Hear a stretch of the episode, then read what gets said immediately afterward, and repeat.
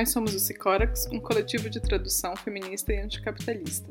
A gente encara a tradução como uma ferramenta de militância política, e isso inclui pensar as maneiras de circulação das obras para que questionem a lógica capitalista da propriedade intelectual. Por isso, a gente acha importante disponibilizar gratuitamente os livros que traduz, e essa é uma condição fundamental de todas as nossas ações. Assim, a gente espera que os textos alcem voo pelo Brasil e afora, e isso amplie o acesso a teorias e práticas que fortaleçam nossas lutas cotidianas. Todas as nossas traduções estão disponíveis gratuitamente e de forma integral no nosso site, coletivosicorax.org. Desde 2016, a gente se dedica a traduzir, difundir e discutir obras de autoras que a gente acha pertinente. A gente começou com Calibranha Bruxa, da Silvia Federici, e junto com a tradução promoveu atividades e oficinas para articular os pontos das obras traduzidas. No começo de 2020, a gente se juntou com mulheres de vários lugares para traduzir coletivamente o livro Reencantando o Mundo, Feminismo e a Política dos Comuns, também da Silvia Federici. E daí emergiu o projeto Sicórax Solo Comum. Ao longo de uns seis meses, éramos umas 20 pessoas se reunindo toda semana para discutir o livro e a tradução coletiva. E aí, a partir dessas discussões, surgiu esse podcast. Nossa proposta é destrinchar melhor algum dos conceitos que atravessam o livro. Esse é o sétimo episódio do Solo Comum e a nossa convidada é a professora Virginia Fontes. Ela é historiadora, Atua na pós-graduação em História da Universidade Federal Fluminense, onde coordena o grupo de trabalho e orientação. A Virgínia integra o Núcleo Interdisciplinar de Estudos e Pesquisa sobre Marx e Marxismo. É autora de Reflexões Impertinentes, de 2005, e O Brasil e o Capital Imperialismo, de 2010. Ela é docente na Escola Nacional Florestan Fernandes, do MST. Ela coordena o GT História e Marxismo na Associação Nacional de História e integra diversos conselhos editoriais no país e no exterior. Suas principais áreas de atuação são Teoria e Filosofia da História, Epistemologia, História do Brasil República e História Contemporânea. Nós chamamos a Virgínia hoje para falar sobre acumulação primitiva, um tema presente em quase toda a obra da Silvia Federici. No capítulo sobre acumulação primitiva, globalização e reprodução, Agora reconhecemos que a acumulação primitiva não é um evento histórico único confinado às origens do capitalismo como ponto de partida da acumulação em si.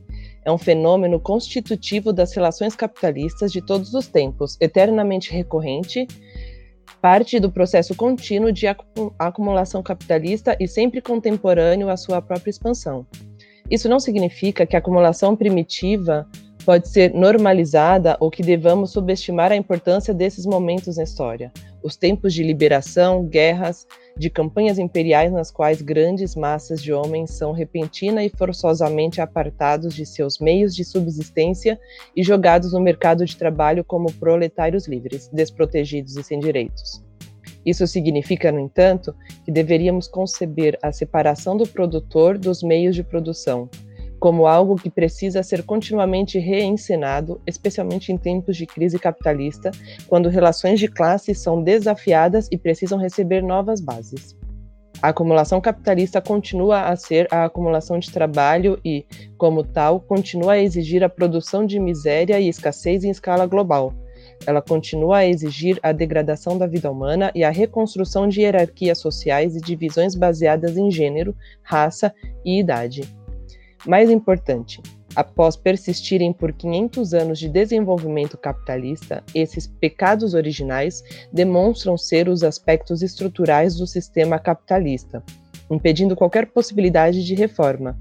De fato, os programas econômicos e sociais que o capital internacional estabeleceu para derrotar os movimentos de liberação dos anos 60 e 70 garantem por si só que a despossessão de terras e de quaisquer direitos adquiridos a precariedade de acesso à renda e emprego, uma vida sob a marca da incerteza e insegurança e o aprofundamento de hierarquias sexuais e raciais sejam as condições para a produção por gerações e gerações ainda por vir.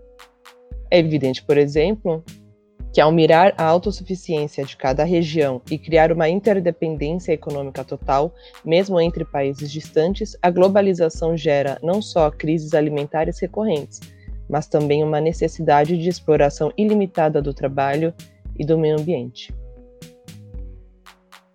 Antes de tudo, eu quero agradecer aqui a professora Virginia Fontes, a presença, a contribuição dela, e queria começar perguntando, Virginia, né, o que, que você entende por acumulação primitiva, sobre o que são os novos cercamentos eu sei que a gente sabe que tem termos diferentes, né? Fala-se de acumulação por espoliação, padrões de acumulação, acumulação originária, né? E, e qual é a contribuição da Silvia Federici na articulação desses conceitos? Olá, Cecília. Olá, Odara. Olá, Ana. Uma satisfação estar aqui com vocês. É, bom, nesse trecho é, que você leu, é, esse trecho é excelente, porque ele traz já, vocês fizeram um recorte muito bom que traz algumas questões fundamentais. A primeira delas é que a assim chamada acumulação primitiva não acaba, não é um momento originário, ela é permanente, é, e isso é Marx, é, isso está no Marx, isso é o Capital, e está bem colocado, bem claro no Marx. E é, é a, a Silvia vai trazer isso da forma que eu considero correta. Isso é, esse é um processo permanente, esse não é um processo que é lá das origens, maneira como muitos marxistas eh, leram. Teria, e mais um ponto que eu quero destacar dessa parte do texto, é de que é, não, é só, não é só por conta da assim chamada acumulação primitiva, mas também por conta disso, de fato, o capitalismo não é reformável. Então, se são pontos cruciais dessa partezinha do texto, é, porque a expansão do capitalismo é a promoção do desastre, é a, a promoção da devastação social, e isso está colocado claramente. Isso posto depois mais adiante, eu gostaria de debater com ela o tema da globalização, que eu acho que esse tema mereceria algumas, algumas questões. É, para o Marx, é, aí tem uma diferençazinha no uso dos termos com a Silvia, mas é uma diferença entre amigos, tá? É, o Marx não diz que há uma acumulação primitiva, né? O título do capítulo é a assim chamada acumulação primitiva, porque ele está ironizando com o pensamento liberal que supõe que alguém ficou economizando antes, e que eram as, as, as formigas, e que, portanto, aqui, as cigarras que ficaram na bagunça, que não quiseram nada, agora não tinham nada, e, portanto, tinham de trabalhar para aqueles que para as formigas. Então, ele, tá, ele não usa essa fábula, mas é a reprodução da fábula, e o que ele lembra é que não existe acumulação primitiva. O que existe é um processo sócio-histórico fundamentalmente de libertação, entre aspas, do povo do campo, de saque do continente africano, de construção é, da dívida pública, assim, a sequência de eventos que ele coloca, de questões que ele coloca, é impressionante porque é de uma, de uma atualidade absolutamente impecável. Então, portanto, é uma sequência de fenômenos, dos quais um deles central, a meu juízo, é exatamente o processo de expropriação do povo do campo. É, essa expropriação, para usar todos os termos, e como eu leio esses termos, tá certo? Um dos procedimentos dessas expropriações foram os cercamentos, mas não foram só os cercamentos os elementos para essa, é, essas expropriações. Não, a Silvia generaliza, né? ela troca, ela, ela ela torna sinônimos, né? acumulação primitiva e cercamentos, o que não, não, não cria maior problema, só que isso significa que alguns dos fenômenos que, de expropriação que não são cercamento podem meio que ficar fora é, do circuito. É, em especial, o que eu chamo de. Eu tratei disso é, de uma outra maneira. Né? Eu tratei disso, eu centrei no conceito de expropriação. Porque é, a expropriação para o Marx não é só a retirada da propriedade originária que estava na mão daqueles seres. Né? A expropriação é pior do que isso. Ela tem um outro lado que é a conversão dos meios de vida em, é, em capital. Portanto, em formas de sujeição dos seres sociais, que é ainda mais dramático, se a gente pode pensar, a questão que o Marx coloca é realmente absolutamente dramática, porque, por um lado, é expropriação, é apropriação e é sujeição. Então, você tem os três, três passos que vão juntos né, no, mesmo, é, no mesmo processo. E é, os cercamentos são, talvez, a imagem mais clara, mais imediata que a gente possa é, localizar essa, essas expropriações, porque os cercamentos, e dá para entender por que, que a Silvia centrou nisso, os cercamentos eram das terras comuns. Né? O que se fez foi fechar as terras comuns. É, não, era, não era o cercamento, não era, não era só a expulsão do camponês da terra que ele tinha direito. Essa, esse é um passo do processo de expropriação. A outra, que foi trabalhada também muitíssimo pelo Marx, que faz parte daquele capítulo dele sobre, daquele artigo dele sobre é, o roubo de lenha, é, que foi publicado na Nova Gazeta Renana, que é exatamente, tem filmes maravilhosos é, sobre isso. O, o cercamento era o, o, impedir o acesso às terras comunais. Né? É, esse esse cercamento é, que, que tem ele tem um impacto enorme, e eu acho que é muito importante que ela destaque isso, porque a gente assiste às novas expropriações de coisas que as pessoas nem percebem. Então, é, ela está lidando com um determinado tipo de cercamento mais agrário, né, mais para a terra. Ela está analisando bastante as questões eh, agrárias na África, nos Estados Unidos, eh, na América Latina, etc. Mas se a gente observar, as expropriações hoje são tão abstratas quanto a dominação do capital ficou abstrata. É, eu, eu, dei um exemplo que eu me, me, me propus a seguir estudando, mas não tive tempo, é, continuo me propondo. Aliás, sugiro que uma de vocês o faça, que é sobre as expropriações contemporâneas através dos transgênicos, por exemplo.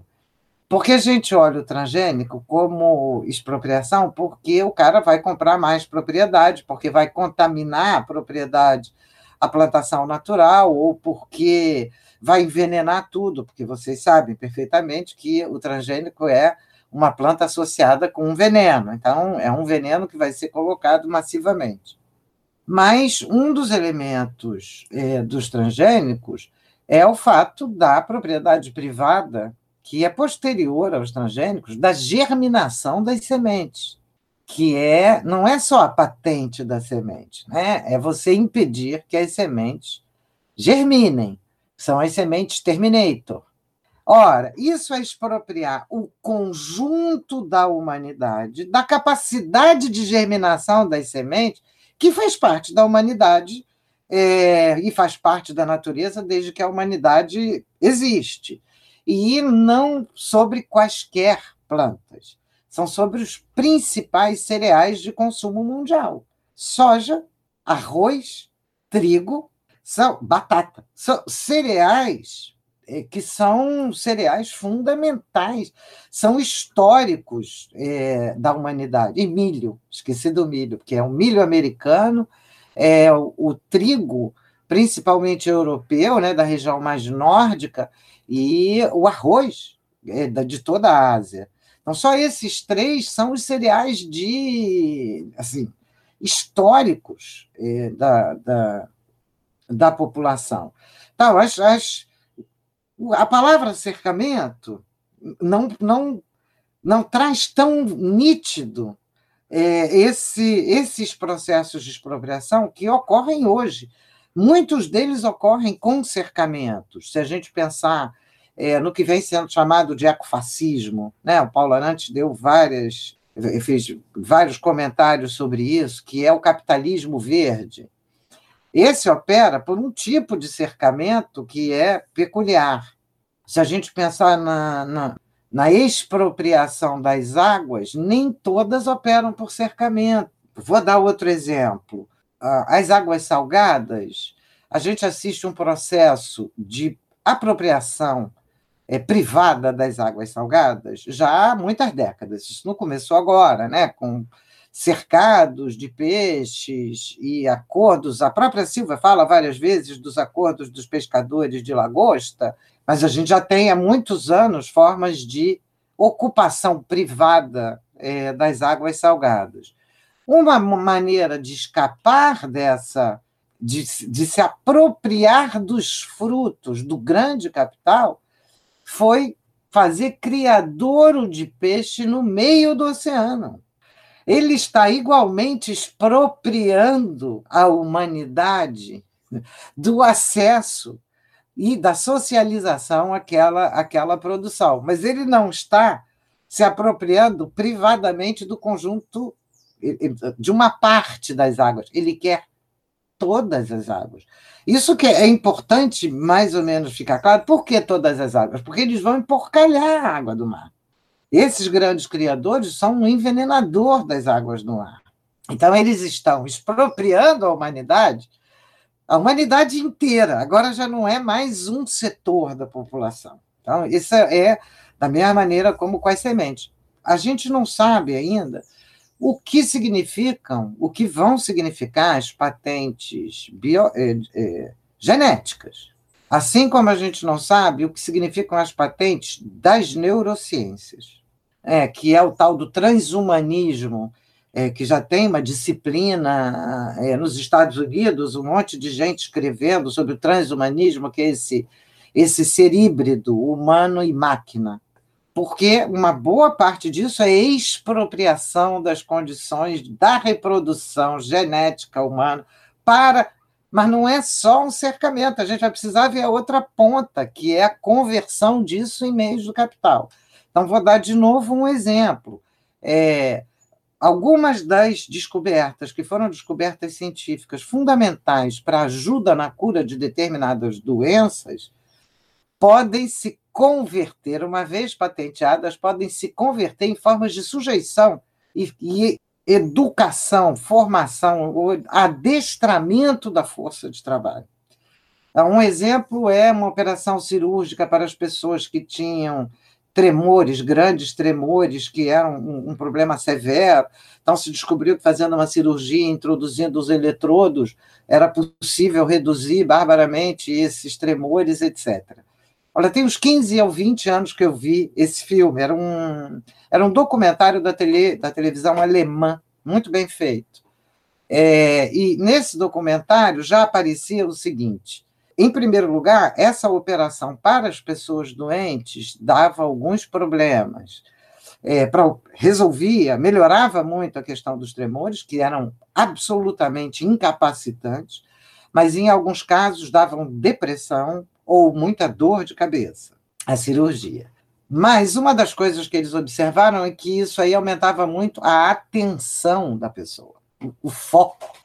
E aí, o repórter da televisão alemã, que são excelentes repórteres, mas a, a obsessão dele era saber por que é que pessoas saudáveis não poderiam fazer aquela cirurgia para se tornarem mais atentos e mais competitivos no mercado de trabalho.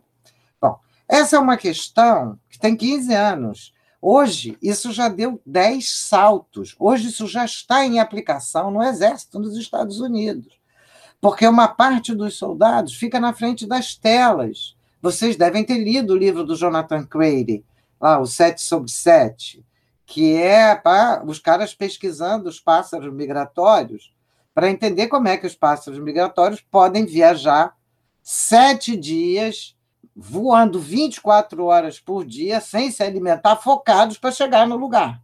Pois eles querem um soldado assim. É, e para isso eles estão fazendo pesquisas, e essas pesquisas vêm pelas neurociências de pequenos chips. Eles já estão fazendo inserção de chip na coluna, inserção de chip para aumentar a tensão. Aquilo lá de 15 anos atrás é hoje já algo em curso. O que é que isso significa? É evidente que não é só uma expropriação do direito ao sono, do sono do cansaço, da capacidade humana de construir, de propor limites. É uma expropriação disso para a humanidade como um todo, mas vai ser apresentado como maior competição para alguns. Isso é, isto é, no outro caminho, isso tem uma. O que era uma capacidade humana expropriada se volta agora em forma de controle do capital sobre o ser social. Então, acho que é uma questão, eu concordo com a Silva, esse tema é fundamental enxergar o capitalismo só pelos bens que produz e não pela relação social na qual ele está calcado é um erro crasso. A minha explicação é um pouco diferente da dela. Minha análise, eu ganho com a análise dela por isso, porque ela vai buscar outras questões. Mas é, a minha preocupação era mais é, geral, né? para o conjunto da humanidade, tentando pensar que relações são essas que sustentam o capitalista, o capitalismo. Então, eu organizei na minha cabeça, mas eu acho que eu tirei isso do Marx, é, de que a base fundamental do capitalismo é a extração de mais valor, é o sobretrabalho. E todas essas coisinhas que a gente está falando aqui, essas expropriações, cercamentos, etc., são formas de aumentar a extração de mais valor. Mas para que haja essa base fundamental do capital, é preciso uma base social. E a base social é essa expropriação permanente. Aí vem uma segunda diferençazinha ali com, com a Silvia, é de que é, as expropriações não crescem só depois das lutas dos anos 60 e 70. Elas são constantes elas são uma constante da expansão do capitalismo. A Rosa Luxemburgo trata disso, mas a Rosa trata diferente da Silvia. Eu estou mais próxima da Silvia, mas aí a gente vê que é uma questão do tempo. Nós estamos vivendo numa sociedade que obriga a gente a enxergar isso. A Rosa não, a Rosa viveu num mundo que era majoritariamente camponês. A gente vive num mundo que já não é mais majoritariamente camponês. Então, portanto, a gente já tem de, já tem de enxergar é, esses, esses elementos. Então, as, e o Brasil é prova disso. Né? Entre 1900 e 1950, 1970, o Brasil expropriou metade da população. É, é assim, um negócio impressionante. Isso é apresentado embaixo de uma etiqueta assim: êxodo rural, imigração. Não, isso se chama expropriação a contraparte da expropriação é a apropriação e a é, conversão de meios de vida em capital. Porque não é só meio de trabalho, é meio de vida. Porque o ar que a gente respira e a água que a gente bebe é meio de vida. Virou meio de trabalho para os trabalhadores da água, mas para a gente ainda é meio de vida. É isso. Da mesma maneira que comida é meio de vida. É, se você expropria esse meio de vida, a condição da comida, é, você tem como converter isso em capital, em forma de sujeição do trabalho. Então, eu acho, a Silvia, eu acho que o grande, a grande contribuição da Silvia, primeiro, é ter mais uma mulher no mundo trabalhando com essas questões, que são questões similares, são questões fundamentais, e a outra é de ter conectado com a questão é, das mulheres eu acho que é a grande. É, eu considero isso duas grandes contribuições dela. De ser uma revolucionária, em suma, é, é de, tá, de saber que o capitalismo é irreformável. Tá? Essa é, para mim, talvez o mais, é, o mais importante nesse caso, porque eu não trabalho por aí. É, eu vou estar tá trabalhando com o conjunto das contradições, mas eu estou cada dia mais obrigada a chegar mais perto da sequência, do que a gente chama da sequência das opressões, para poder dar conta do conjunto do processo hoje. É, mas é, uma, é um desafio, porque não, não adianta estudar uma só. É porque é, no Marx, o objetivo da luta é superar a divisão em classes e, portanto, é eliminar o trabalho como forma alienada e estranhada. Então, é acabar o trabalho. Então, a nossa luta, tanto no racismo quanto no feminismo, tem de ser similar. É para superar não a diferença entre homens e mulheres, mas para superar a desigualdade constitutiva, não é para colocar mulheres no comando. Não é para inverter a brincadeira.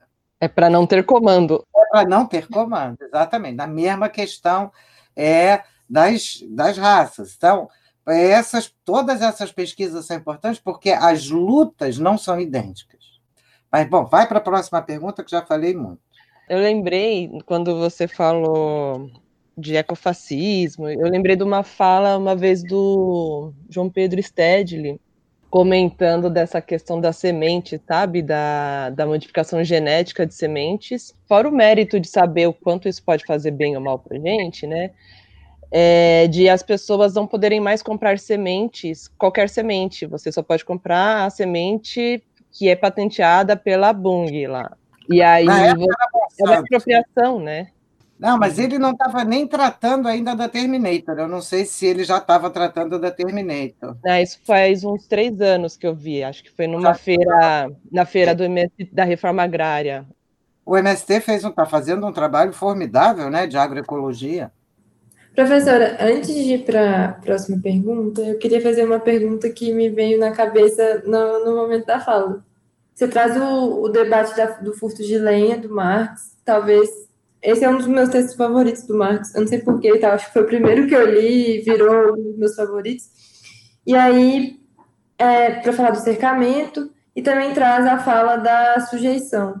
Eu queria entender mais, talvez se pudesse explicar, ou não também, se não der, o, o, onde a gente localiza a sujeição com a alienação do trabalho e onde a gente vai localizar a própria expropriação com essa relação da alienação do trabalho e da concentração. E também tentar entender, a partir do, da fala do ecofascismo, é que eu fico, fiquei muito na minha cabeça pensando na acumulação, e eu sempre penso em acumulação, e acumulação eu penso em crise. O tempo inteiro, acumulação, crise, eu queria entender como que a gente relaciona todos esses fenômenos de crise, alienação do trabalho, expropriação agora. O que, que a gente tem agora? Qual que é o cenário agora? Se, se o Marx fosse reescrever, por exemplo, o debate do furto de lenha, qual seria o debate agora?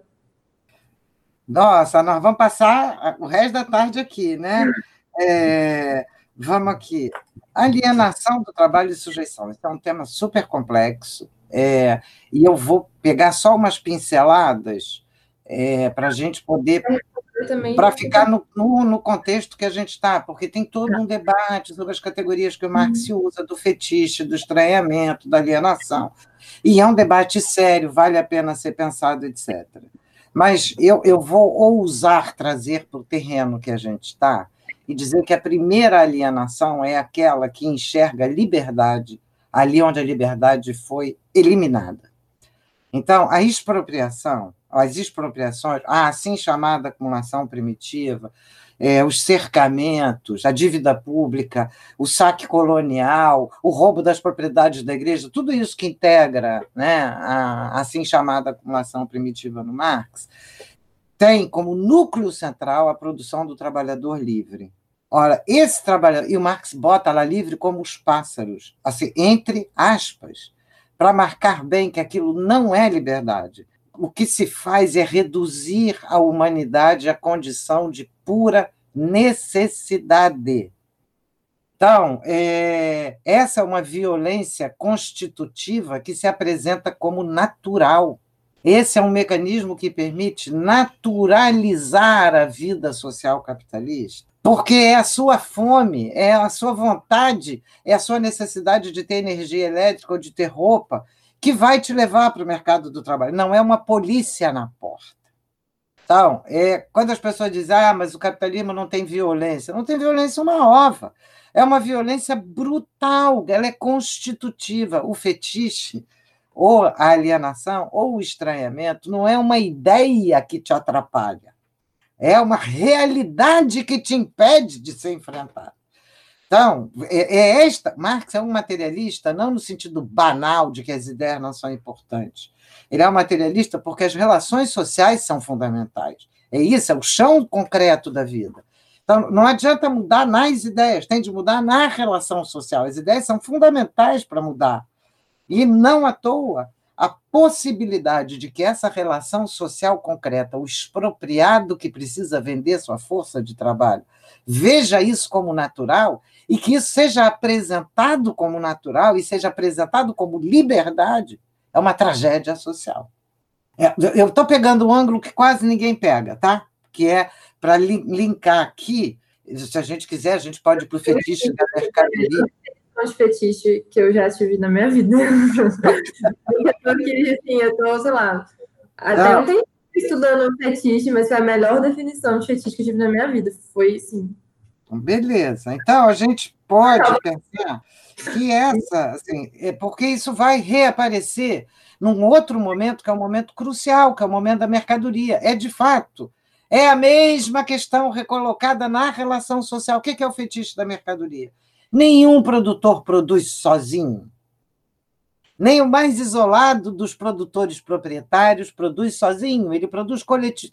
Toda a produção é sempre coletiva. Quando ele não vê isso, ele vai ver o resultado do trabalho dele comparado ao resultado do trabalho do outro no dinheiro, é, é uma alienação completa da vida concreta dele da vida real e efetiva. Se apaga aí todas as relações que ele tem. Então a gente pode, a gente pode estender para as relações raciais, para as relações de gênero, para as relações sexuais, para, para todas as outras relações, porque do momento que você apaga, em que o próprio processo não é a pessoa que apaga, é o próprio processo, se apresenta para cada um, como sendo, no primeiro caso que eu dei exemplo, como sendo liberdade, e agora como sendo individualidade. Então, é o processo que se apresenta assim. Então, você. Não é porque as pessoas são bobinhas e acreditam naquilo. É porque você tem de mudar aquela relação para conseguir entender outro processo. Desse ponto de vista, as mulheres têm uma experiência de compartilhamento por conta do trabalho reprodutivo, principalmente com os próprios filhos que não tem nada de natureza, é social. É, é verdade que só elas, por enquanto, podem parir, mas, é, ao menos por enquanto. Mas é, essa experiência de compartilhamento obriga a uma contradição horrorosa, uma crise horrorosa na cabeça das mulheres de classe média, é, por exemplo, brasileira, a crise horrorosa que ela tem entre receber tudo aquilo que ela recebe da criança e dar tudo aquilo que ela dá para a criança, e aquilo que o mundo da sua individualidade na sociedade capitalista está sendo penalizado. Ou não é? É, é a mesma, é o mesmo processo, é uma cisão fundamental é, das relações sociais. Por, mas essa cisão significa isolar a mulher na casa com a criança. De fato é isso. Você tem um chão real, não é um chão fictício. Agora, vamos lá, crise período contemporâneo. Caramba, Dara, você tinha de fazer caprichado mesmo, né? Bom, capitalismo é crise permanente. E Sim. fazia crises periódicas. Ali depois, acho que a partir principalmente dos anos 1970 e depois de, dos anos 1990, essas crises estão se tornando quase permanentes. É, por que, que tem crise no capitalismo? Porque ele acumula demais, ele explora demais, acumula demais. Precisa valorizar massas cada vez maiores de dinheiro, porque capitalismo não é tio Patinhas. Tio Patinhas não é um capitalismo, ele é um avarento, né? ele é um usurário. É, o capitalista não guarda dinheiro, o capitalista emprega dinheiro, valoriza dinheiro. Valorizar dinheiro significa transformar dinheiro em capital, significa fazer com que esse dinheiro extraia é, mais valor da força de trabalho. Que ele, que o próprio capitalista dono do dinheiro veja ou não isso é um detalhe. Ele pode ser só dono do dinheiro, um rentista. Manda o dinheiro para o título da dívida pública. Ele quer receber tantos por cento lá na dívida pública. Essa dívida pública vai ter de fazer com que todos os outros capitalistas ganhem mais, explorem melhor, ganhem mais para poder remunerar os capitalistas. Entendeu? Ele vai estar ligado em algum momento nesse circuito. Não existe capital sem extração de mais valor. Sim. Se não tiver mais extração de mais valor, não é mais capitalismo, a gente aí tem de pensar o que é que é. é porque tem muita gente que diz, ah, vai acabar o trabalho. Eu estou com 66 O trabalho já acabou na minha vida umas dez vezes. E algum, agora tem próximo, próximo do término do trabalho. Revolução 4.0, internet das coisas, é, inteligência artificial, vai acabar o trabalho. Me diz onde que acabou o trabalho, que eu estou comprando uma passagem para ir para lá. Me diz onde que foi, porque não tem. É, significa simplesmente formas ainda mais drásticas e perversas de sujeição dos trabalhadores ao capital, ainda que por algum período os uma boa parte dos trabalhadores possa conseguir comprar mais objetos. Não significa ganhar melhor, significa ter mais objetos. Isso aí são duas coisas diferentes. É, as duas podem acontecer. Então, a crise capitalista é permanente, porque essa massa de capitais, precisando se valorizar, ela é competitiva. Eles, estão, eles não são gentis uns com os outros. Né? Eles são furiosos uns com os outros. Basta ver agora Estados Unidos e China. E o, disso significa que essa massa vai gerar uma impossibilidade de cada um, quando ela gerar a impossibilidade, sei lá, dos mais importantes, de reproduzirem essa massa, o troço desaba feito um castelo de cartas.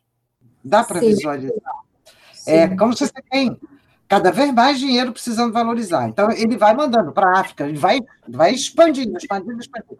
Chega numa hora em que a massa de dinheiro, superacumulação é tamanha, que nenhum capitalista tem como investir garantindo o seu próprio retorno. Então, os mais sabidos tiram logo o seu dinheiro do jogo para tentar garantir o seu dinheiro. Na hora que eles tiram o dele, os outros vão desabar. A concorrência capitalista é uma tragédia para eles também.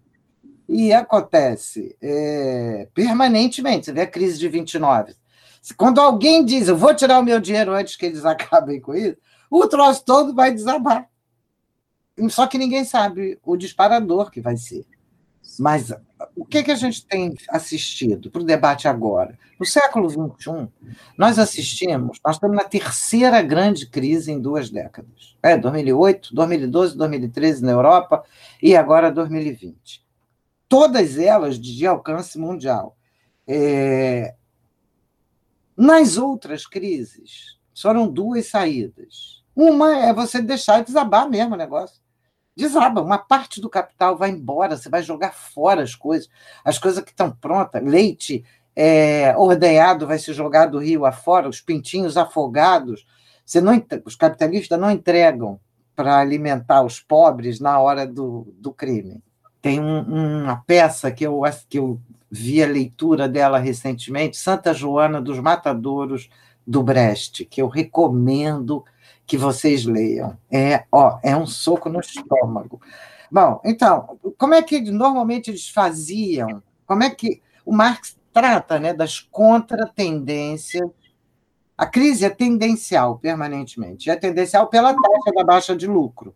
Mas a taxa da baixa de lucro é pelo aumento massivo de capital. Tem uma série de contratendências, e uma delas é explorar mais os trabalhadores. O próprio marxista, as contratendências. Mas vamos pegar as mais trágicas, que historicamente se, é, se colocaram. Um é uma quebradeira geral, o dinheiro se desvaloriza, uma parte do capital vai para o espaço, morre, desaparece, e você ressubordina a classe trabalhadora, que está esfomeada, perdeu emprego, etc., e retoma novo ciclo de acumulação. A outra é a guerra. A guerra é um jogar fora monumental de capital. Então, eles não têm como parar as guerras, porque se pararem as guerras, é, as crises de superacumulação vão ser ainda mais violentas.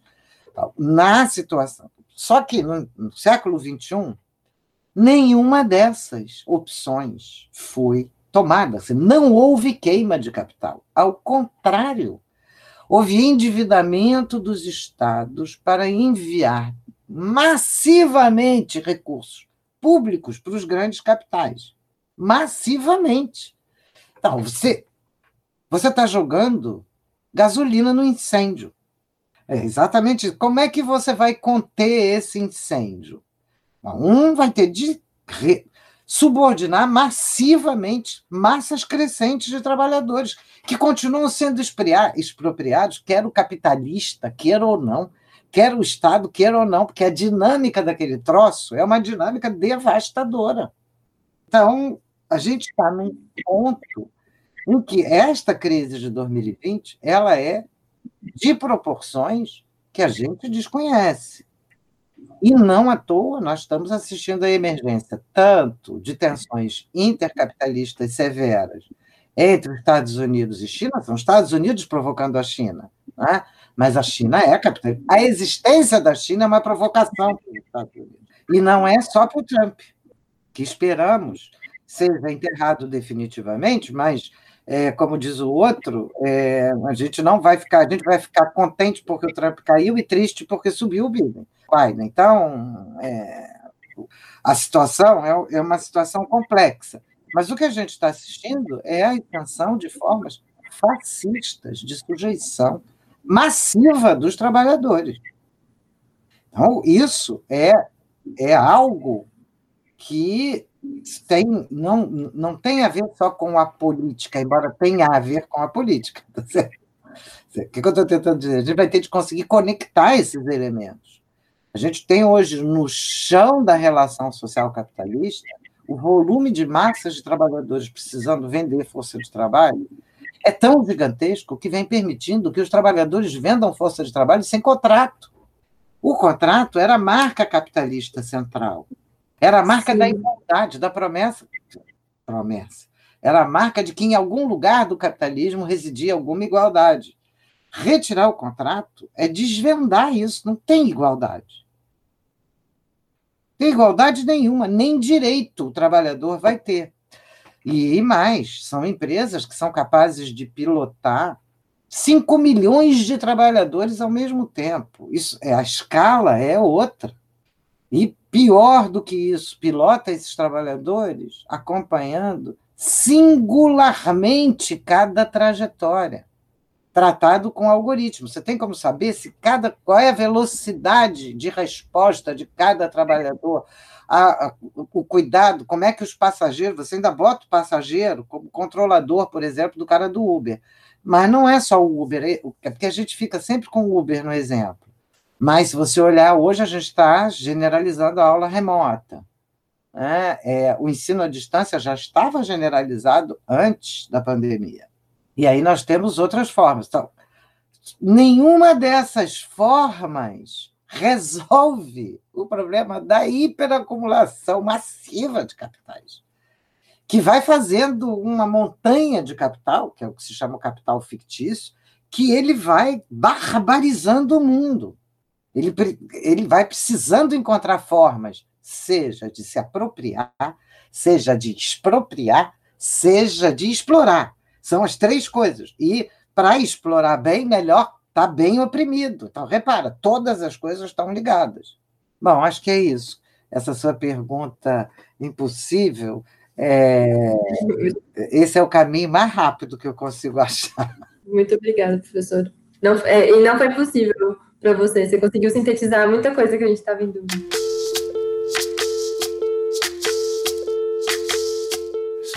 Então, professora, nessas novas formas que o capitalismo vai né, encontrando de, de expropriar e, e, de oprimir massivamente, como você acha assim que a globalização dialoga com esses fenômenos? Inclusive, fique à vontade para discordar do termo que você já anunciou aí.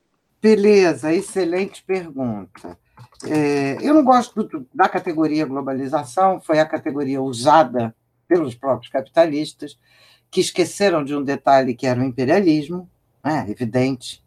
É, esqueceram de um debate histórico que já existe sobre o tema, é, que é o tema do imperialismo, e, é, em parte, a globalização aparece como um dado novo, como alguma coisa completamente nova, quando, lamento muito, é, o capitalismo é expansionista, isso já foi tratado a partir do imperialismo, e é, eu recomendo sempre a leitura do texto absolutamente genial do Lenin sobre o imperialismo, e, e normalmente eu faço também um alerta.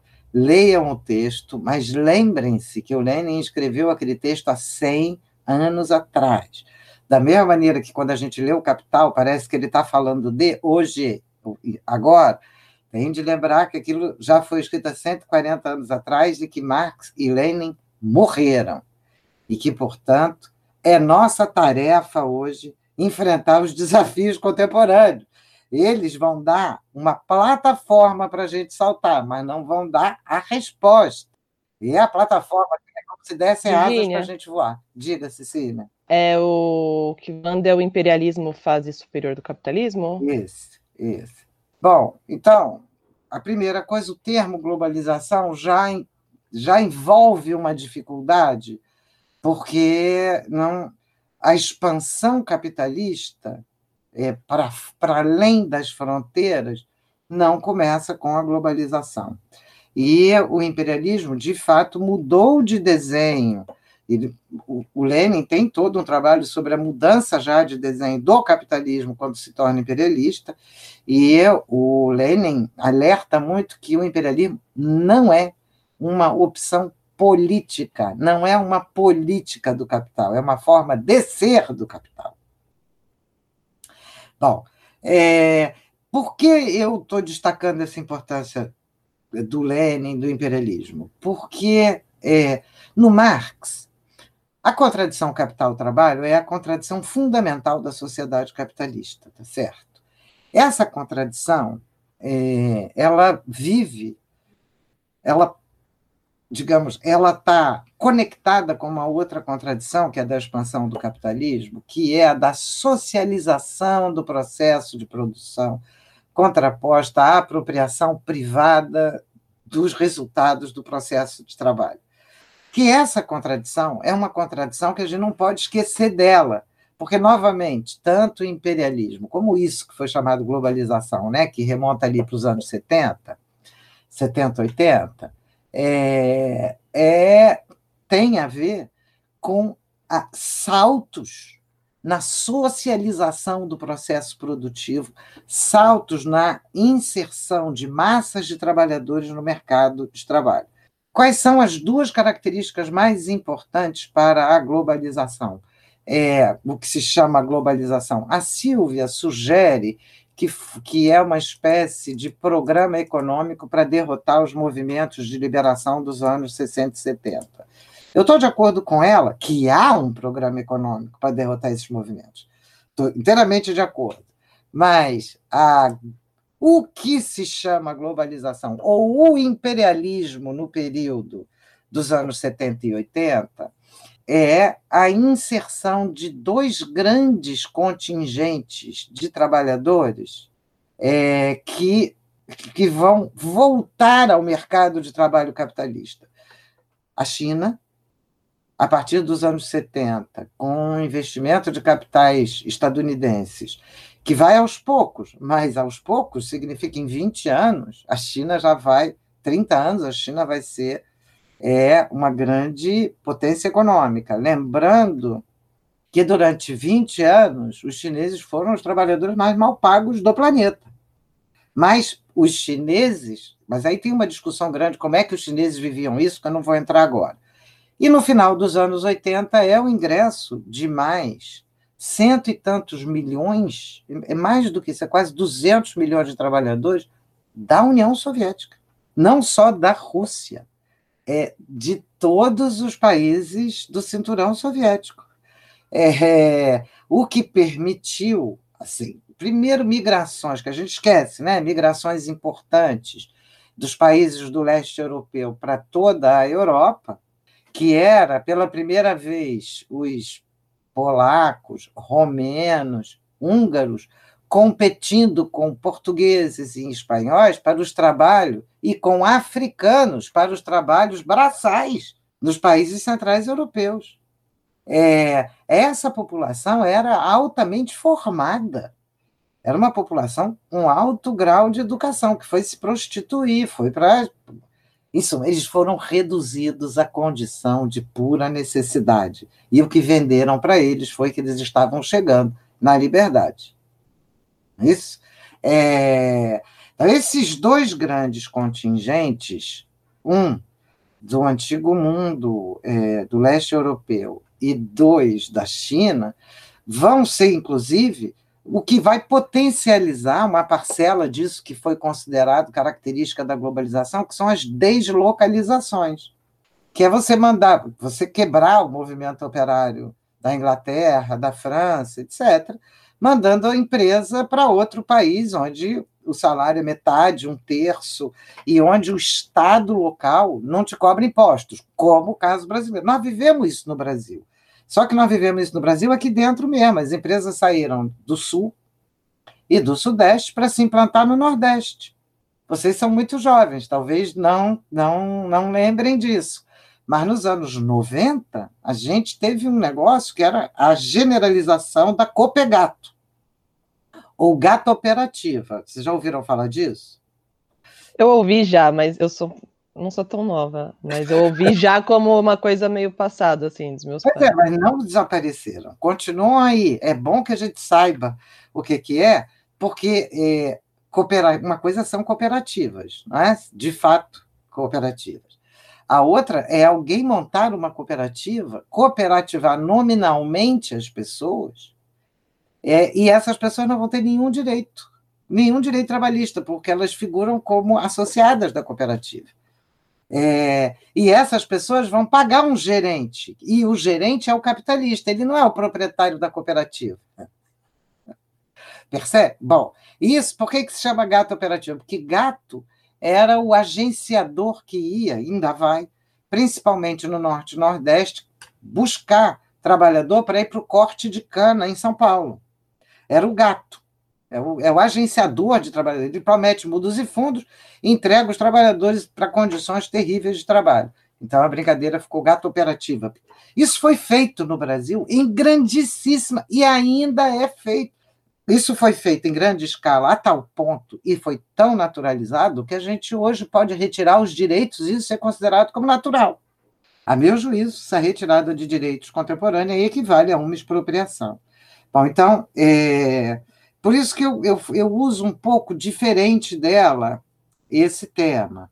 É, não a, a, expansão contemporânea do, eu chamei isso de capital imperialismo para dimensionar, para dar uma ideia da diferença de escala com relação ao período do Lenin, eu chamei esse período de capital imperialismo, e ele não corresponde aos anos 70, 80, ele corresponde ele começa no exato final da Segunda Guerra Mundial. Então, eu propus outra periodização. É, e mais, eu acho que uma coisa, ela tem razão. É, as lutas de classes são importantíssimas para entender os processos aqui. É, mas, um, as expropriações continuaram de maneira seguida. O Brasil dos anos 50, a América Latina dos anos 50 e 60, era a América Latina dos miseráveis, dos marginalizados, e toda a sociologia latino-americana é, funcionava em termos dos modernos e os atrasados, dos marginais, etc. Por isso, quando eu escutei falar de excluído, eu tive é, vários pitis, porque, afinal de contas, não tem excluído, tem incluído a força. Expropriado é incluído a força. Ele não tem mais como se manter do lado de fora. Então, as lutas de classe são super importantes porque as burguesias internacionais foram extremamente ativas no pós-68. Ela, ela coloca uma questão certa, mas eu, eu acho que falta desenvolver algumas coisas ali. No pós-68, em especial com relação aos movimentos dos negros e das mulheres. Muito ativas, porque é, 68 mostrou que a fagulha desses movimentos, se reunidas, era explosiva. E ainda tem o ambiental, tá? Porque também está ali o ambiental. Se eles se reúnem, eles são explosivos. Então, o que, que a burguesia já fazia antes? Tentar manter e controlar os sindicatos. A partir dali, as burguesias vão tentar conter as lutas das mulheres, dos negros, dos indígenas e ambientalistas, fazendo como fazendo como ela sabe fazer, comprando. É, ela não compra um movimento. É, e é muito importante que a gente saiba que isso é luta de classes, não é, não é uma coisa que as pessoas são cretinas. É, Quando os trabalhadores fazem greve e conseguem um aumento de salário, eles foram comprados pelo capital? Sim e não, tá certo? Não, porque eles conseguiram uma reivindicação. Sim, porque eles param a luta no aumento do salário. Então, bastou o dinheiro para garantir, não é isso? Eles não foram adiante na luta. Se mulheres é, conseguem conquistas, cotas, é, cotas em determinados, cota parlamentar, creche, etc., e param a luta, elas foram compradas? É igualzinho que nem sim e não. Tiveram uma importante conquista, pararam a luta de igualdade, porque não, não é uma luta só para ter creche, é uma luta para ser igual, igual socialmente, não é? para acabar com a produção da desigualdade, porque enquanto houver produção de desigualdade, as mulheres vão ser é, subalternas. Mesma coisa com a luta antirracista. Então, qual é o procedimento que a burguesia vai fazer? E no Brasil isso é de uma evidência, sim, mas nos Estados Unidos também. Estabelecer protocolos de ajuda a essa luta através de projetos. A, a, o caminho que eles usaram, basicamente o mesmo no mundo todo, através de projetos em que você financia alguns desses projetos. Então, você vai ter pessoas, essas pessoas estão na luta, gente. Não adianta, não é para criminalizar as pessoas. Então, quando você vê gente que diz assim, as ONGs estão tudo vendido, é uma burrice, é, porque perdeu o fio da luta de classes. Isso é luta de classes. É, a burguesia, qual é a arma mais poderosa da burguesia? É a necessidade. Então, portanto, ela vai agir ali onde as pessoas precisam. E precisam do quê? De meios de subsistência. Então, ela vai garantir é, recursos para que um certo setor é, das mulheres, um certo setor dos negros e negras, um certo setor dos ambientalistas, etc., vivam bem, é, subvencionados por aqueles que produzem as desigualdades. E qual é a relevância disso? Qual é a importância disso? É que essas pessoas que continuam na luta, e a gente vai ter de analisar cada grupo, não é? mas que continuam na luta, estão agora numa luta de adaptação, de reforma do capital, de ajuste do capital. E saíram, é disso que a Silvia diz, o capitalismo é insustentável. Saíram do enfrentamento ao capital. Isso é luta de classes. Só que, por mais. Então, não é para satanizar quem está na luta, porque satanizar essa luta é perder, vai satanizar todas as lutas. Enquanto o capital dominar, ele tem meios e mais, ele usa os recursos do Estado para fazer isso. Ele monta entidades sem fins lucrativos que não pagam impostos. Então, o dinheiro dos nossos impostos serve para financiar o capital, para controlar o trabalho na luta de classe. Não é lindo? E ainda o capital aparecer como filantrópico, generoso, não racista. Você vai lá ver o Itaú, vai lá ver o Todos pela Educação. O que, é que eles fizeram? A devastação que eles fizeram no Brasil. Tudo com mulher na direção. O Todos pela Educação, os homens pagam, mas quem aparece, quem bota a cara na frente são as mulheres. É, Cláudia Costin, é a Priscila, Priscila Cruz, eu acho. São mulheres na linha de frente. Aí, agora, durante a pandemia, todos se organizaram para mandar dinheiro para as costureiras fazer máscara. Então, apoio para as mulheres é torná-las costureiras. É entrar no pior lugar da divisão social do trabalho. Então, elas estão com os sete filhos pendurados na casa, sem água, sem luz, mas vai pedalar na máquina para justificar o dinheiro que ela, comida que ela precisa ganhar, quando isso tinha de ser responsabilidade social. Não, mas ela vai ter de pedalar para provar. Bom, é pedalar na máquina, né? Outras vão pedalar no Uber. Então, eu acho que é uma discussão, essa questão da luta de classes é muito presente. São duas questões que eu acho que são menos tratadas pela Silvia, mas que, estão, que atravessam o texto, dizer, que é o conjunto da classe, as contradições entre a classe, isso ela pega. Ela pega bastante bem as contradições dos comuns, é, ela analisa bastante bem. É, mas falta, assim, ela não está analisando o ambiente global da luta de classes, incluindo as opressões. Né? É, mas eu, o, eu acho que o trabalho. Porque ela tem já um, um, horizonte de saída, que é o horizonte dos comuns. Eu acho que é esse horizonte dos comuns por um lado, enriquece muito o trabalho, porque traz uma série de possibilidades, de experiências, etc. Por outro, enfraquece, porque é, a, gente, a gente tem, a gente não tem escolha, a gente tem um enfrentamento a fazer que é gigantesco. E para isso a gente precisa entender como a burguesia promove a dominação, como ela responde às nossas lutas, porque ela responde às nossas lutas. Muitos acham que ela antecipa. Ela não antecipa nada. Ela responde às nossas lutas. Se a gente não tiver atento às formas de dominação, a gente perde. Então, eu gosto muito do, do trabalho da Silvia, porque eu olho muito para as formas de dominação. E ela olha para as formas eh, dos comuns, né? para as modalidades dos comuns, o que é super importante.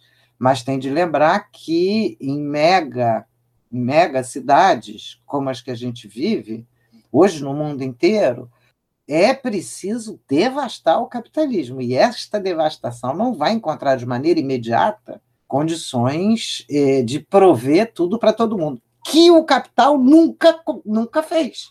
O que a gente tem de lembrar é isso. A, gente, a importância dos comuns é lembrar que a gente pode fazer. E a gente vai ter de inventar também. Não é só recuperar o que tem para trás. A gente vai ter de inventar. Mas a gente tem de lembrar que o que o capital faz é devastar as nossas condições de existência permanentemente.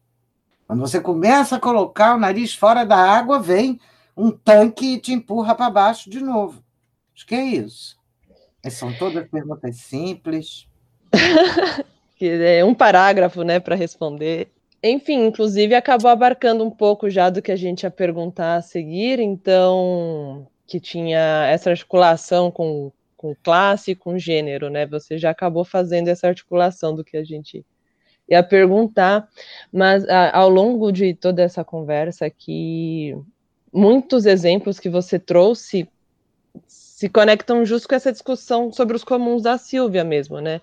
Porque às vezes a gente começa, quando a gente começa a estudar, vai, vai dando a impressão de que não tem saída, né, de como é que você sai desse sistema. Aliás, eu adorei isso do não existe excluído, existe incluído à força, né? Às vezes o que a gente quer é ser excluído mesmo dessa engrenagem, né? E aí o capitalismo faz é faz é forçar a barra para que todo mundo entre, né? Então, a gente, ela discute também, inclusive, a, o endividamento como um dos métodos de incluir essas pessoas à força, né, no sistema financeiro, a financiarização da vida. Mas quando a gente vê ela discutindo isso sobre os comuns, é como se apontasse para um caminho fora, meios de viver fora dessa lógica. E aí queria saber se tem mais alguma coisa assim que você traria, se ou é, levantar algum algum dos exemplos que ela trouxe, ou você trazer outros exemplos sobre resistências por meio dessa luta pelos comuns? É, Cília, eu acho que. Bom, eu trabalho bastante com MST, é, então a gente tem muito uma discussão sobre, sobre as possibilidades e as dificuldades da construção desses comuns enquanto a sociedade é capitalista em volta. Porque Enquanto a sociedade em volta é capitalista, ela vai devastar esses comuns e não precisa nem mandar tanque. Em alguns casos, vai mandar os tanques, mas em outros casos nem precisa. Então, uma, uma eu acho que é, eu tenho duas miradas assim, ou três. Um, eu acho fundamental essa discussão sobre os comuns. Né? A Silvia está bem próxima do bem viver, né? é, do Grupo Zapatista, do Grupo Bem Viver. Eu tenho grandes amigos aí. Acho que é uma discussão que é uma discussão importante, mas é uma discussão fundamentalmente agrária. E a discussão dos comuns urbanos é uma discussão que é fundamental. O Dardot e o Laval lançaram também né, um livro, eu nem, nem li todo ainda, não deu tempo, é, já era para ter dado tempo, mas pandemia mais fascismo ocupam o tempo inteiro. Não. Por um lado, isso é super importante, porque eles abrem um painel que a humanidade urbana esqueceu. É de que indígenas, camponeses, não são só resquícios de um tempo passado. Eles são uma experiência fundamental da humanidade. Eles encarnam essas experiência. Eles não são o passado no presente, eles são uma experiência da humanidade fundamental, encarnada concretamente na vida. Então, isso é alguma coisa que é fundamental. Assim, eu acho que essa as pontes que se fazem aí são pontes muito importantes. Por outro lado, é, a Silvia também, ainda vou dar é mais uma contribuição que a Silvia dá, ela mostra bastante bem que há comuns capitalistas. E que os comuns capitalistas, inclusive pelo Banco Mundial, pelo FMI, pela ONU, né, ela vai, vai mostrar isso. Eu acho que precisa avançar mais nisso, precisa mostrar como o Banco Mundial, a ONU, tem de entender isso como luta de classes. Por que é que eles foram para os comuns? Eles não foram para os comuns só por perversidade para expropriar, eles foram para os comuns porque tem luta ali. E eles estão tentando pegar para eles o que é a luta, é aniquilar a luta ali. Então, se vocês observarem a chamado capitalismo por aplicativo, começa por um negócio que se chama economia compartilhada. E começa por um compartilhamento, é, que é um compartilhamento que acha que é possível mudar o cotidiano sem enfrentar o capital no, na sua escala total. Aí, aí é uma discordância, eu não sei, minha, com Tony Negri, Hart, é, com Holloway, é, com os autores, que são autores do meu campo, não são inimigos, é discordância é, de que é possível mudar a sociedade virando as costas para o Estado e para o capital, porque a correlação de forças é, é muito desigual. E é, a, a correlação de forças, em última instância, é destruição bélica. Então, a gente vai ter de enfrentar esse monstro. Não adianta, por mais que esse monstro seja complicadíssimo de ser enfrentado, esse monstro tem de ser enfrentado, que é o Estado, é, e o conjunto do controle do capital contemporâneo. Assim, eu não tenho a menor dúvida, isso aí tem de ser atacado. Os comuns podem dar uma base importante, se a gente conseguir pensar os comuns urbanos, etc., uma base importante para a constituição é, de formas de outro tipo. Mas, num primeiro momento, a tendência é que as pessoas reproduzam o que conhecem ainda mais em momentos de escassez, porque seria muito legal se a gente pudesse fazer uma revolução quando está todo mundo alimentado, está tudo bem, está tudo ótimo, ninguém precisa de nada, mas isso nunca vai existir na sociedade capitalista, porque ela é uma produtora de necessidades. Então, ela não é uma produtora de satisfações, ela é uma produtora de necessidade, o que ela produz é lucro. Então, eu acho que aí precisa ter as duas coisas, precisa ter o estudo dos comuns, precisa ter o estudo das formas é, pelas, pelas quais o capital não apenas aproveita esses comuns, mas utiliza, permite que eles se reproduzam, faz é, incubadeira de comuns, que depois agora se chama startup. Faz incubadeira, assim, é um, você bota lá. Cada vez que a gente é, não pensa nas formas de expropriação e de extração de valor do capital, portanto, nos três momentos, a gente corre o risco de abrir um flanco e não conseguir criticar. Então a gente tem de estar, tá, ela tem, a Silvia tem um mérito extraordinário de mostrar que não se trata de comuns em abstrato, tem de ser comuns concretos. Ela está certíssima. Eu estou inteiramente de acordo. Mas a construção desses comuns precisa enfrentar o monstro, que esse sim é um monstro comum e concreto, que é o Estado é o capital. Esse monstro tem que ser enfrentado. E se a gente não tiver o tempo todo atento, ele corre o risco de ele fagocitar né, as nossas. Se bem que ele não está mais conseguindo fagocitar atualmente. O fascismo, a expansão do fascismo, é a prova de que o capitalismo não está conseguindo simplesmente convencer as pessoas. E precisa entrar por um canal da negação do mundo, negação da realidade, né? o negacionismo, negação da história, é, montar esquemas de convencimento brutais junto com violência.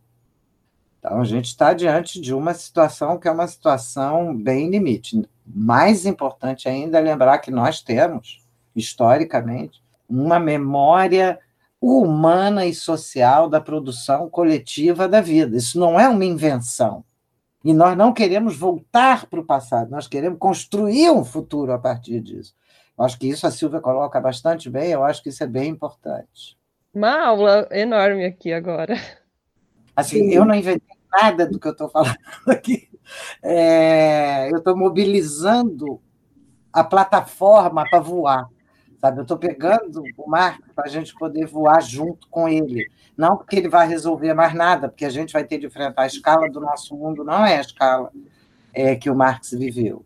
Então, e hoje a gente pode se colocar muito pertinentemente a pergunta, a possibilidade de futuro que estava aberta na época do Marx, hoje em dia se fecha. Não a possibilidade da revolução, mas a devastação do planeta foi tamanha e das condições de vida foram tamanhas é, que é, não é possível imaginar que todas as sociedades cheguem no mesmo patamar daquelas que têm mais consumo.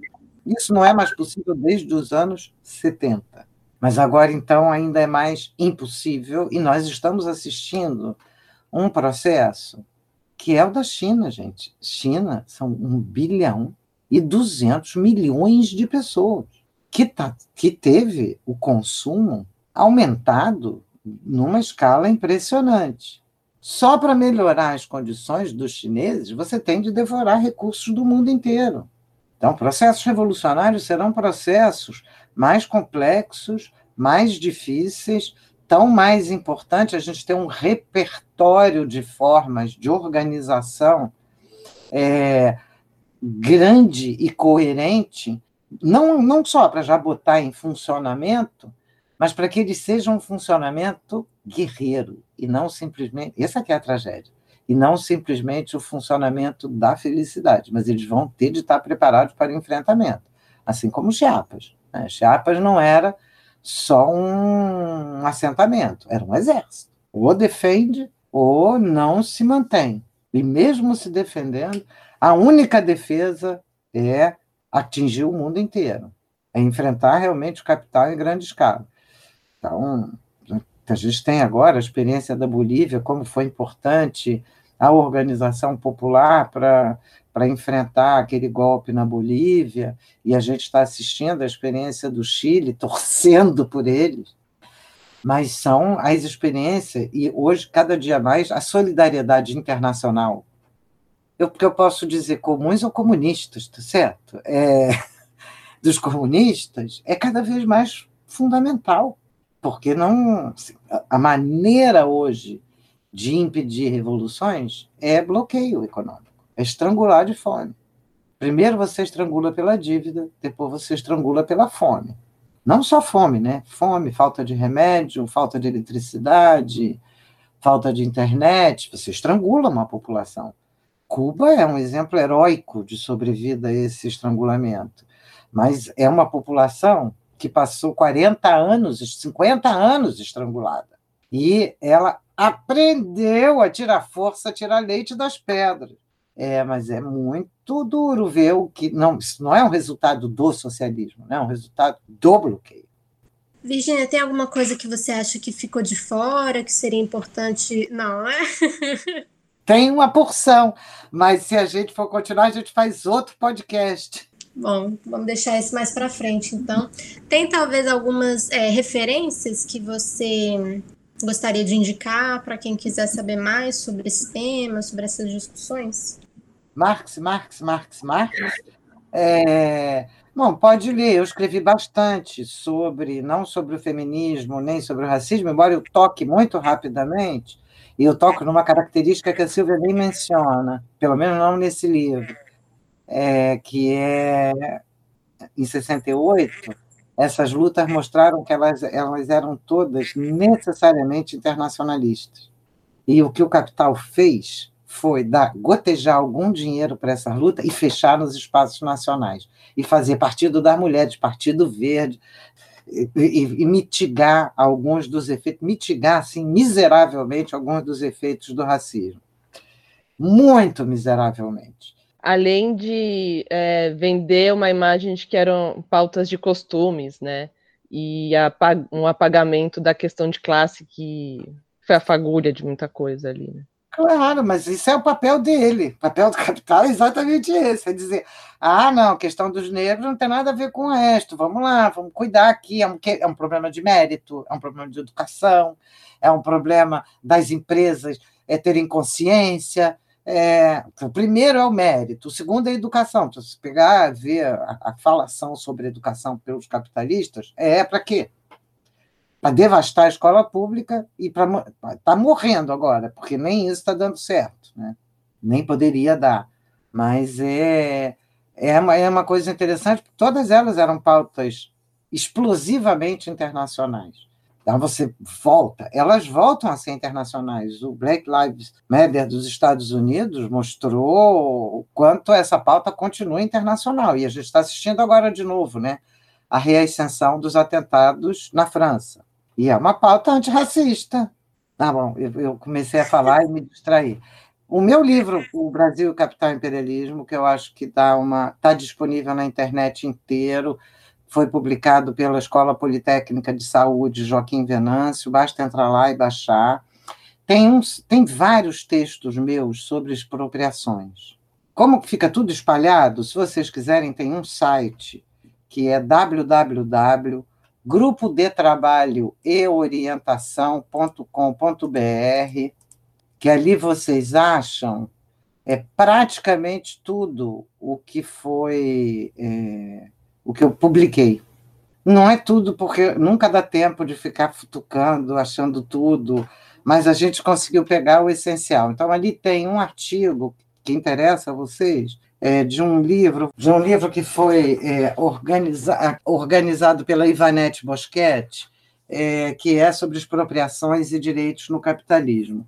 O livro é bem interessante. O meu artigo já vem aqui para discutir mais qual é o cerne da propriedade que está em jogo, porque eu acho que tem uma discussão sobre propriedade que a gente precisa avançar. Mas tem artigo do Guilherme Leite, é, Gonçalves, que é um professor de direito da UERJ, que vem fazendo um trabalho formidável para mostrar que as expropriações estão no cerne do direito. Então, tem, tem trabalho muito interessante. É... Bom, então, eu acho que colocando o site já foi tudo, tudo que eu posso. O que eu já lá tem também esse texto das inclusões forçadas, se eu não me engano, está lá no site que já é um artigo antigo, é dos anos 90, começou quando o PT é, resolveu mudar de política para a pauta das inclusões, que aí eu tive um acesso, falei, ah, não é possível, que a essa altura do campeonato vão me dizer que essas pessoas são excluídas? Não, não são excluídas, desgraçadamente não são. É, pudesse ter um lado, elas podem até ser exterminadas, mas é, excluídas, desgraçadamente não. Cecília, a gente precisa repensar o que é a classe trabalhadora. A configuração da classe trabalhadora, a morfologia da classe trabalhadora, o, o que é que nós estamos designando por classe trabalhadora. Porque, assim como a gente precisa definir melhor o que, nós, o que é que nós estamos pensando como classes dominantes. Porque não são só os proprietários últimos que são a classe dominante. E os proprietários últimos não são mais proprietários de meios de produção eles são proprietários da capacidade de fazer funcionar meios de produção. Os caras desmontam uma fábrica e montam outra no dia seguinte, eles não mudam. Inclusive, o termo deslocalização dá uma péssima ideia de que os caras fizeram a mudança da fábrica, né? Eles fizeram mudança nenhuma. Eles fecharam uma aqui e abriram outra lá. Proporcionalmente, para muitas áreas, os meios de produção se tornaram baratos proporcionalmente para a escala de concentração. Nós assistimos isso no Brasil. A Volkswagen fechou uma fábrica em São Paulo e abriu em Resende dois meses depois. Ela não fez mudança nenhuma. Ela levou dois meses porque ela estava importando máquina. Senão poderia ter feito um mês ou menos. Quando você olha o Uber, aí você entende, mas olha, olha quanto tempo leva para cair a ficha. Você vê o Uber, o, o, o que, que o Uber controla? Controla os recursos sociais capazes de impor ao trabalhador a sujeição a um determinado ritmo de trabalho. Ele não controla os meios de trabalho. Quem, o meio de trabalho é valor de uso para. Aliás, tem um artigo meu sobre o Uber também lá, que tá, vocês podem, se quiserem se divertir, que aí eu explico exatamente isso. Mas é muita coisa, muita coisa que a gente está fazendo. Bom, Marx, Marx, Marx, Marx, tá certo? Perfeito, Virgínia, muito obrigada. É. Ah, Virgínia, muito, muito obrigada. É, eu acho que não vai dar para a gente tirar muita coisa dessa conversa, não, porque foi muita coisa bacana. O pessoal que vai ouvir que tenha paciência. Então a gente vai se despedindo e queria saber se tem alguma outra recado final, alguma coisa assim.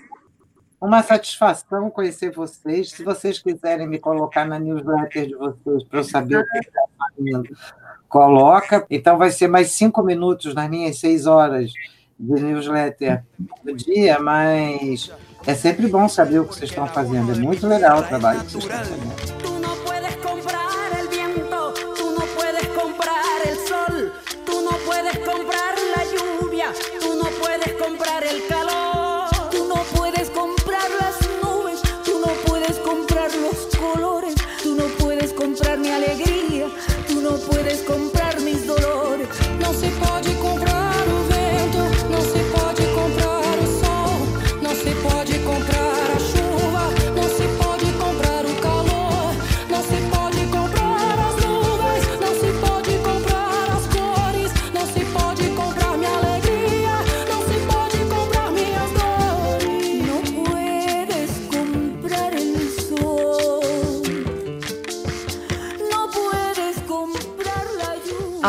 Consciência global se formando e que cada vez mais se traduz em ações de que o capitalismo é insustentável e de que criar um sistema socioeconômico diferente é a tarefa mais urgente para a população mundial. Pois qualquer sistema incapaz de reproduzir sua força de trabalho e sem nada oferecer, exceto mais crises, é um sistema condenado. Se após explorar cada parte do planeta por séculos, o capitalismo não consegue fornecer nem as mínimas condições reprodutivas para todos e precisa continuar a submeter milhões a condições de vida miseráveis, então este sistema é falido e deve ser substituído. E além disso, nenhum sistema político pode se sustentar a longo prazo puramente pelo uso da força. Ainda assim, é claro que a força é a última carta na manga do capitalismo, que agora só se sustenta pela violência que mobiliza contra aqueles que se opõem a ele. No capítulo sobre acumulação primitiva, globalização e reprodução, do livro Reencantando o Mundo, Feminismo e Política dos Comuns, de Silvia Federici. O planejamento, roteiro e a gravação desse episódio foram feitos por Ana França Cecília Farias e Odar Andrade, foi editado por Cecília Farias e a trilha sonora foi composta pela Letícia Bergamini. A arte da capa de todos os episódios, aliás, é da Teresa Nardelli.